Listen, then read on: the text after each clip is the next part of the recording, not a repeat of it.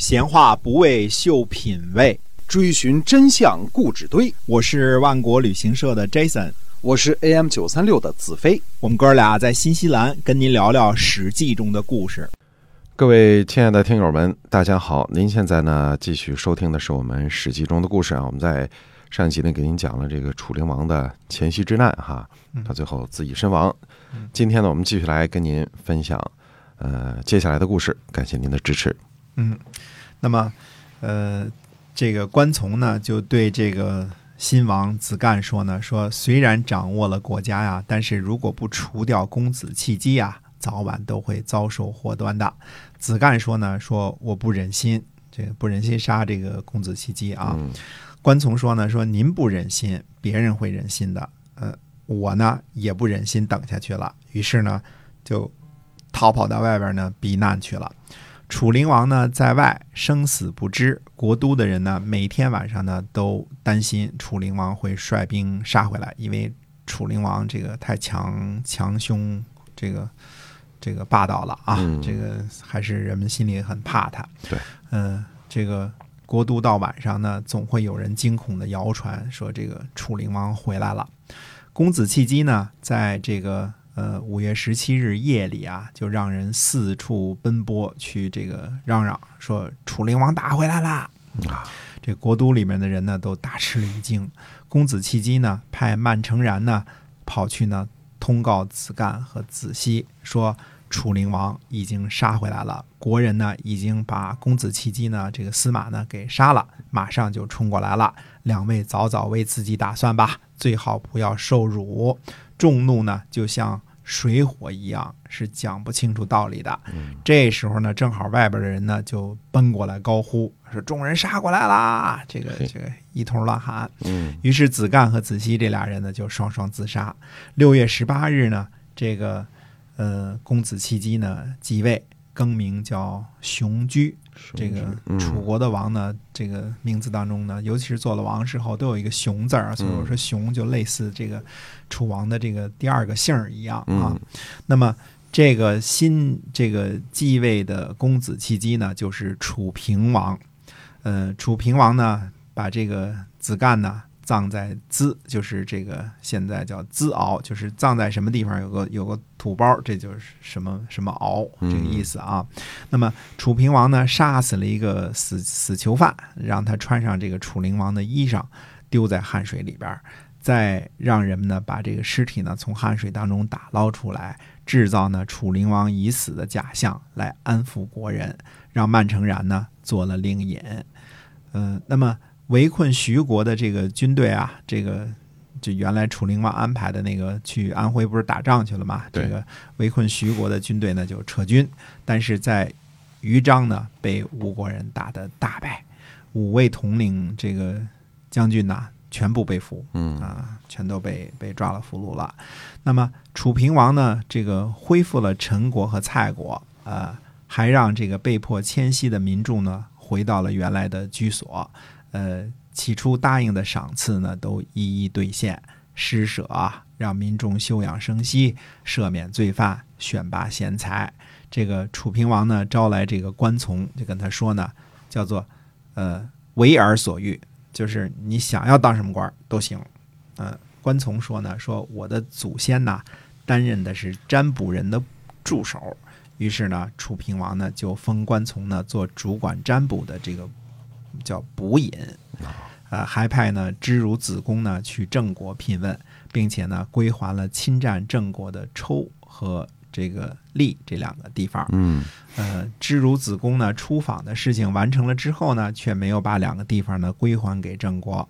郑国人呢就派人来请示，说听到路边社的消息啊，这个将命令寡君呢收回抽和利，赶来请命。这个知如子贡呢就。辩解说呢，他就诡辩啊，他说我听错了，说没有听到说归还这两个地方的命令。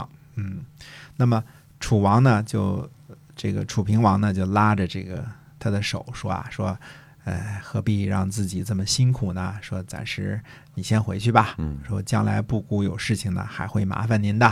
就是虽然他没有执行这个命令，被郑国人来这个请命啊，这个还得还，但是呢，他也没有难为这个。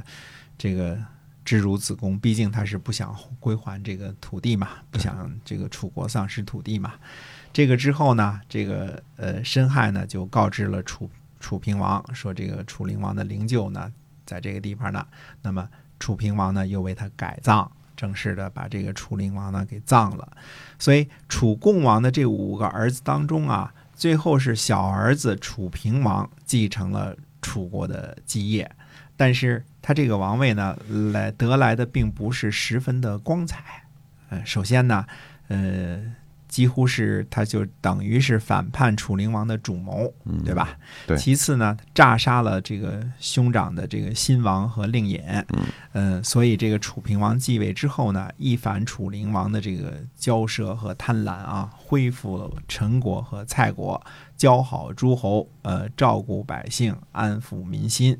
楚平王呢，还定下了五年不用兵的政策，体恤民力，呃。即便是对这个咄咄逼人的这个吴国呢，也是采取宽容的这个政策。所以上任伊始啊，这个楚平王给楚国人留下了耳目一新的这种感觉啊，跟以前楚灵王不一样了，完全不一样。嗯，那么再追溯一下这个前面的往事啊，楚灵王呢，这个这个占卜呢取天下，结果不祥，楚灵王呢就把占卜这龟呢就扔在地下，还冲着上天呢呼骂。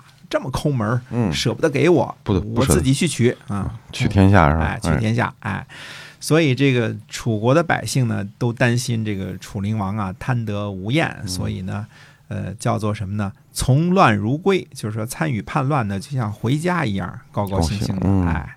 那么再追溯一下这个往事呢，想当初啊，楚共王呢没有嫡子。只有妾生的五个儿子，拿不定主意呢，该立谁？于是呢，就遍祭山川，就祷告说呢，说请神灵啊，在五个人当中选择，遗嘱设计。